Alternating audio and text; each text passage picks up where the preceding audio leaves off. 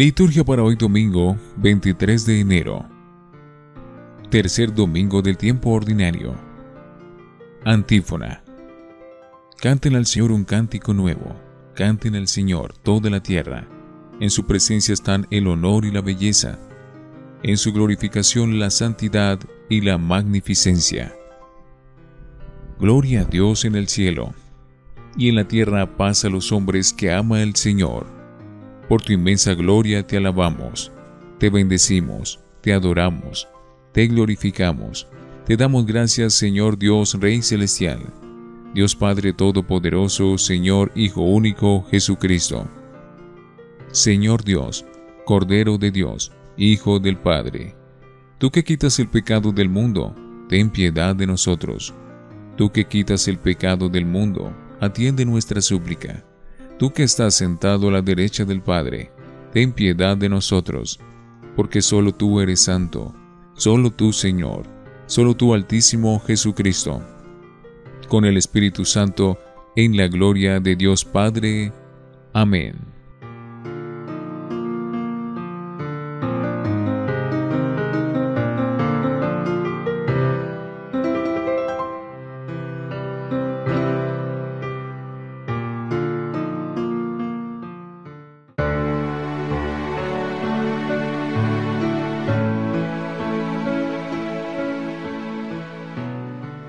Oremos.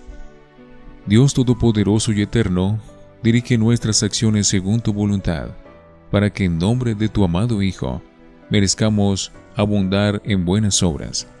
Por nuestro Señor Jesucristo, tu Hijo. Primera lectura del libro de Nehemías, capítulo 8, versículos 2 al 4a, 5 al 6 y 8 al 10. En aquellos días, el día primero del mes séptimo, el sacerdote Esdras trajo el libro de la ley ante la comunidad. Hombres, mujeres y cuantos tenían uso de razón. Leyó el libro en la plaza que está delante de la puerta del agua, desde la mañana hasta el mediodía, ante los hombres, las mujeres y los que tenían uso de razón. Todo el pueblo escuchaba con atención la lectura del libro de la ley. El escriba Esdras se puso en pie sobre una tribuna de madera levantada para la ocasión. Esdras abrió el libro en presencia de todo el pueblo, de modo que toda la multitud podía verlo.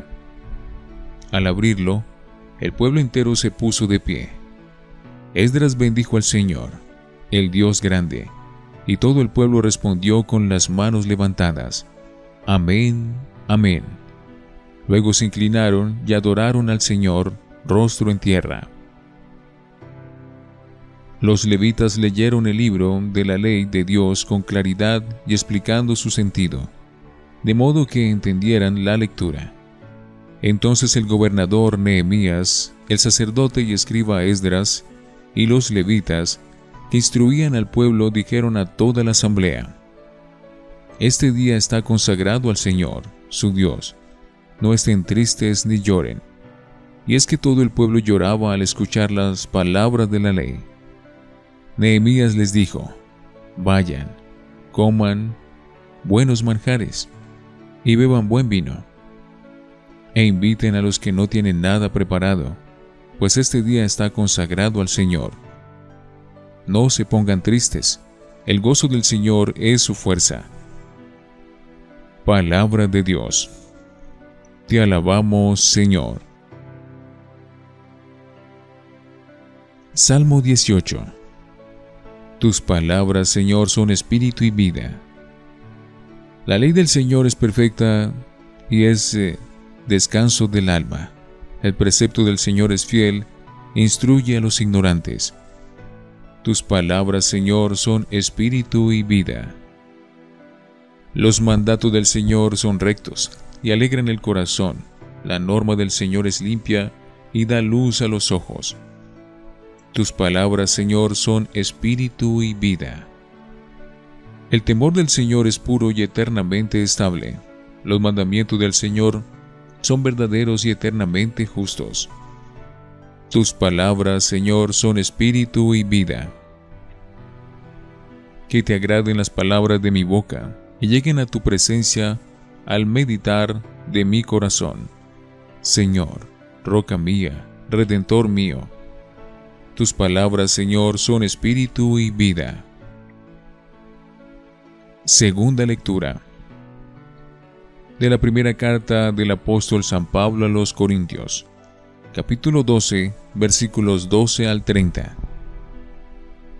Hermanos, lo mismo que el cuerpo es uno y tiene muchos miembros, y todos los miembros del cuerpo, a pesar de ser muchos, son un solo cuerpo, así es también Cristo.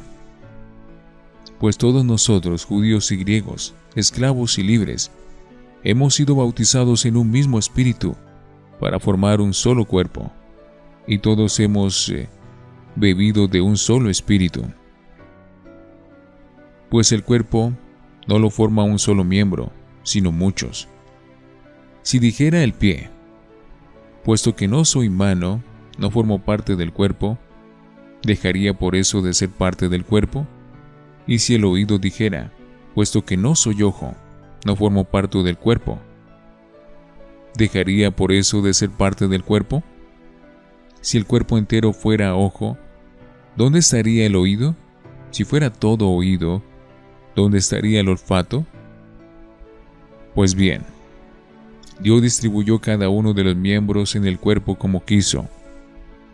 Si todos fueran un solo miembro, ¿dónde estaría el cuerpo?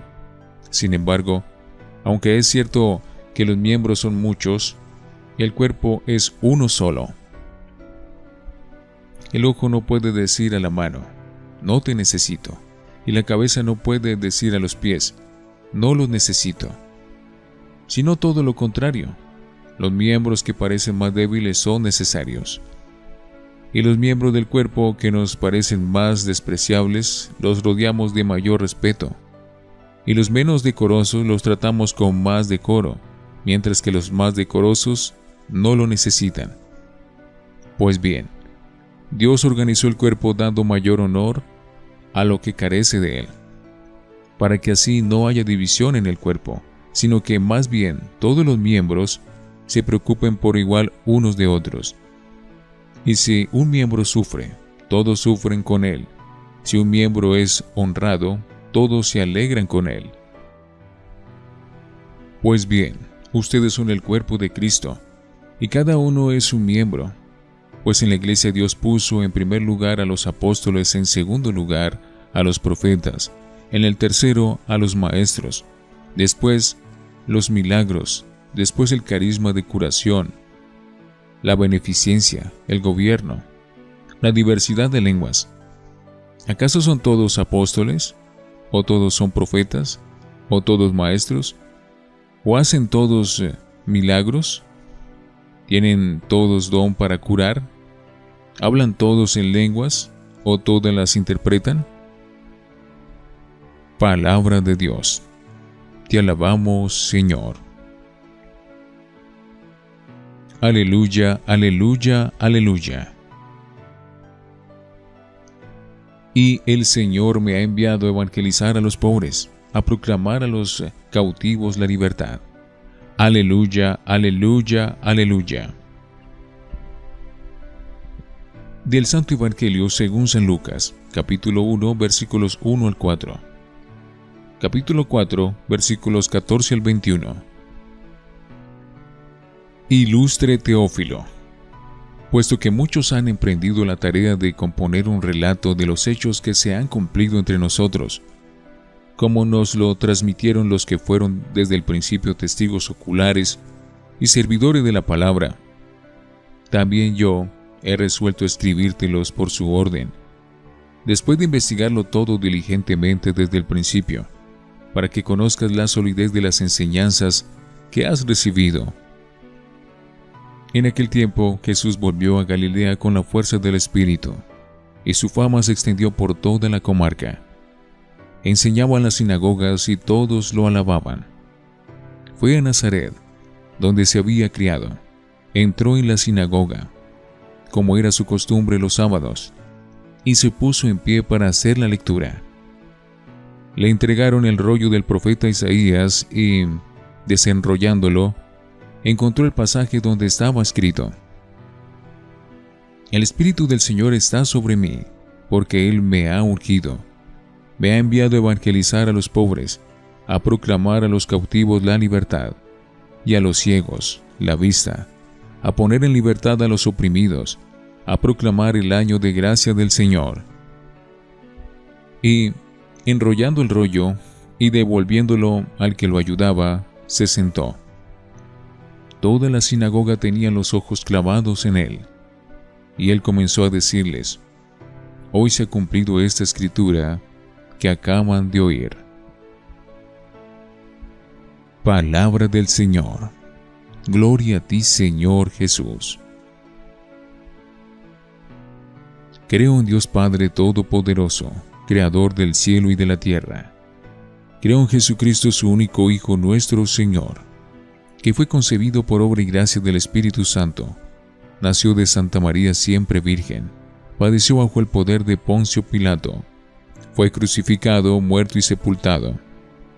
Descendió a los infiernos y al tercer día resucitó de entre los muertos. Subió a los cielos y está sentado a la derecha de Dios Padre Todopoderoso. Desde allí ha de venir a juzgar a vivos y muertos. Creo en el Espíritu Santo, la Santa Iglesia Católica, la comunión de los santos, el perdón de los pecados, la resurrección de la carne y la vida eterna. Amén. Oración Universal Celebrando el glorioso nacimiento de Cristo el Señor, oremos, hermanos, al Padre, que lo ha enviado para nuestra salvación todos. Atiende, Señor, nuestra oración. Por el Papa, por nuestro obispo, por los sacerdotes y los diáconos, por los religiosos y por todos los fieles, para que reúnan en torno al Señor la familia de los hijos de Dios y le sirvan humildemente, dando testimonio como Jesús del cumplimiento de la Escritura. Oremos. Atiende, Señor, nuestra oración por los responsables del gobierno de las naciones, para que busquen con conciencia recta lo que favorece al progreso del pueblo y no se dejen dominar por el afán del dinero y el poder. Oremos. Atiende, Señor, nuestra oración. Por los débiles y necesitados de nuestra comunidad, los huérfanos, los enfermos, los pobres, los ancianos, para que con nuestra ayuda descubran el mensaje de alegría y esperanza cristiana. Oremos. Atiende, Señor, nuestra oración. Por los que han recibido en la iglesia el encargo de transmitir la palabra de Dios, los exégetas, que la interpretan, los teólogos, que profundizan su sentido, los pastores y los catequistas, que la anuncian, para que sepan actualizarla, iluminando la vida de los oyentes, oremos. Atiende, Señor, nuestra oración. Por nosotros, para que seamos constructores del reino de Dios según los dones recibidos y la misión que nos confía el Evangelio, pues hoy Jesús nos ha enviado a evangelizar a los pobres, a devolver a los cautivos la libertad y a los ciegos la vista, a poner en libertad a los oprimidos, Oremos. Atiende, Señor, nuestra oración.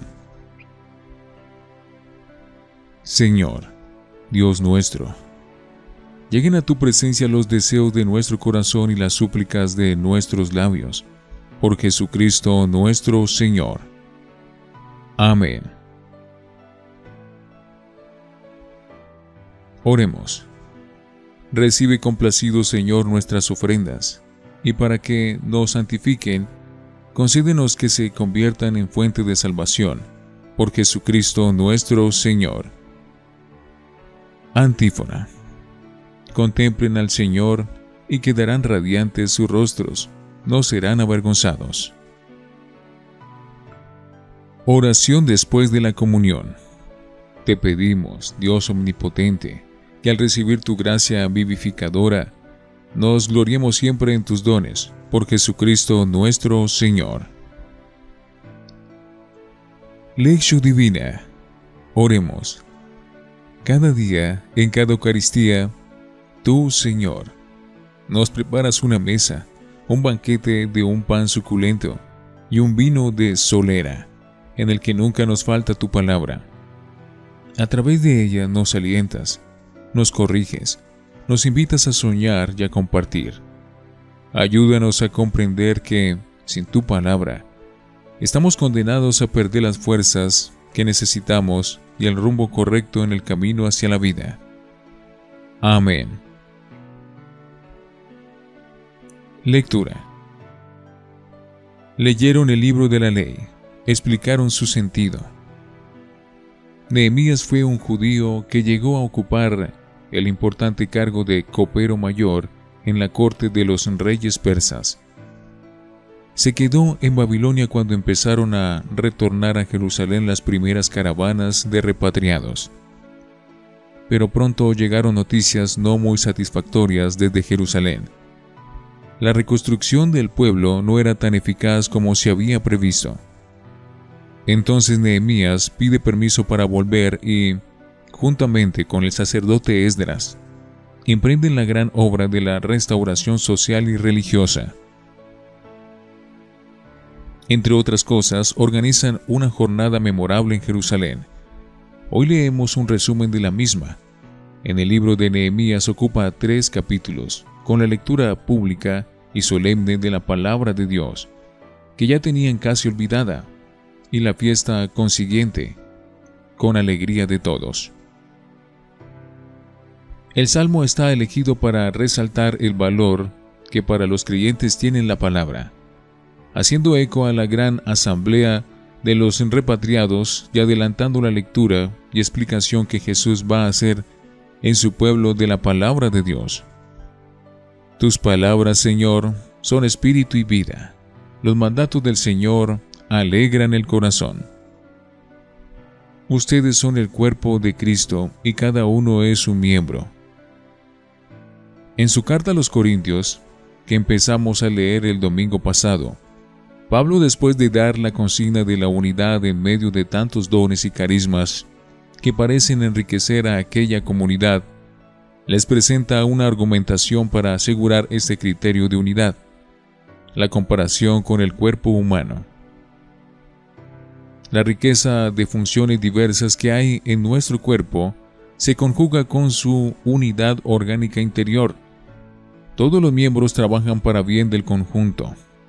Así, en la comunidad cristiana, formada por personas de toda lengua y nación, y con diversidad de carismas y ministerios, debemos sentirnos unidos a Cristo y bautizados en el mismo Espíritu, como un único cuerpo, el cuerpo de Cristo. Hoy se cumple esta escritura. Empezamos la lectura de Lucas. Hoy leemos el prólogo de todo el libro sus cuatro primeros versículos y saltando los tres capítulos que pertenecen a los evangelios de la infancia, pasamos ya al cuarto, donde Lucas empieza el relato del ministerio de Jesús en Galilea, que durará hasta el domingo 12,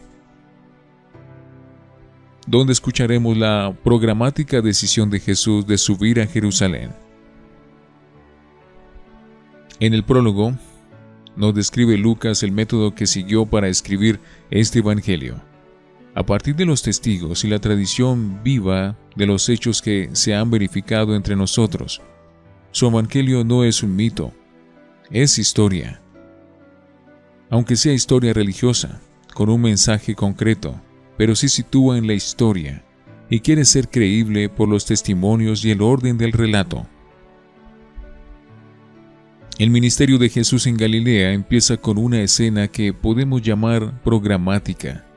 Su primera predicación en la sinagoga de su pueblo, Nazaret, en la que empieza a afirmar que hoy se cumple esta escritura que acaban de oír. Lo que enunciaba Isaías se empieza a hacer realidad en ese Jesús de Nazaret que inicia su ministerio mesiánico. De momento, no leemos la reacción de sus paisanos, Solo se dice que toda la sinagoga tenía los ojos fijos en él. Lo que leeremos el domingo que viene ya es distinto.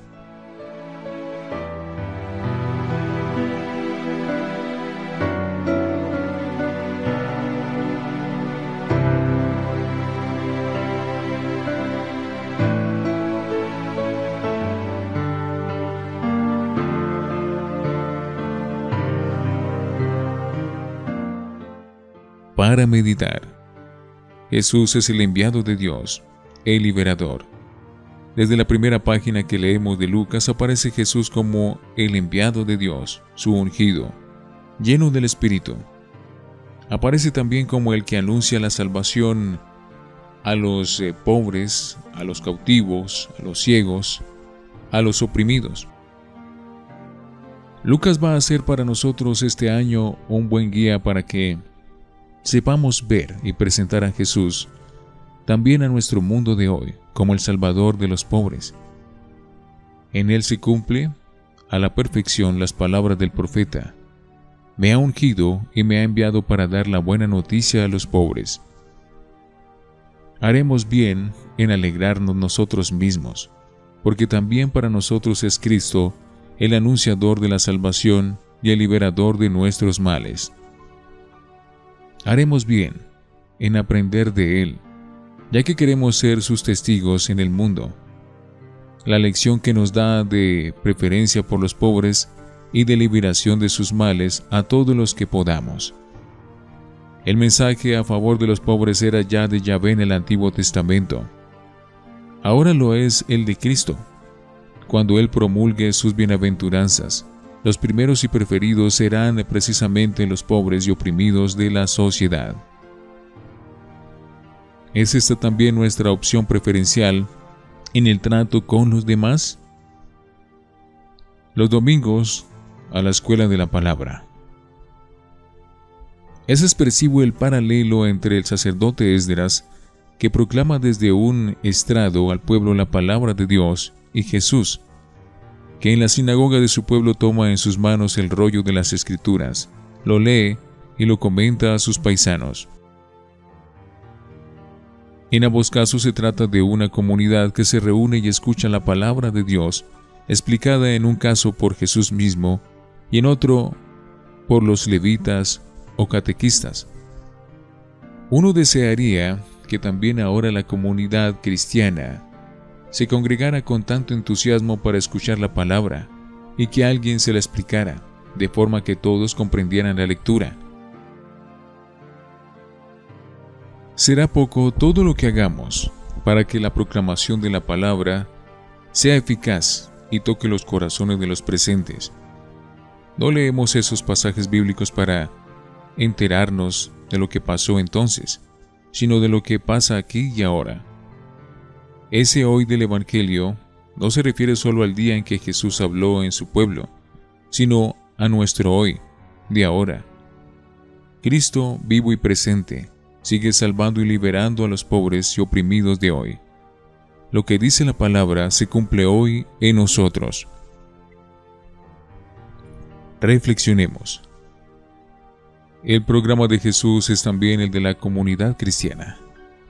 ¿Cuáles son los gestos de liberación que suceden en el hoy de nuestro camino? ¿Nuestra comunidad ya está realizando el año de gracia del Señor? ¿Todavía tenemos y alimentamos utopías y pensamos que eso es cosa de soñadores? Oremos. Señor Jesús, que te pusiste en pie para proclamar la palabra de Dios en la sinagoga.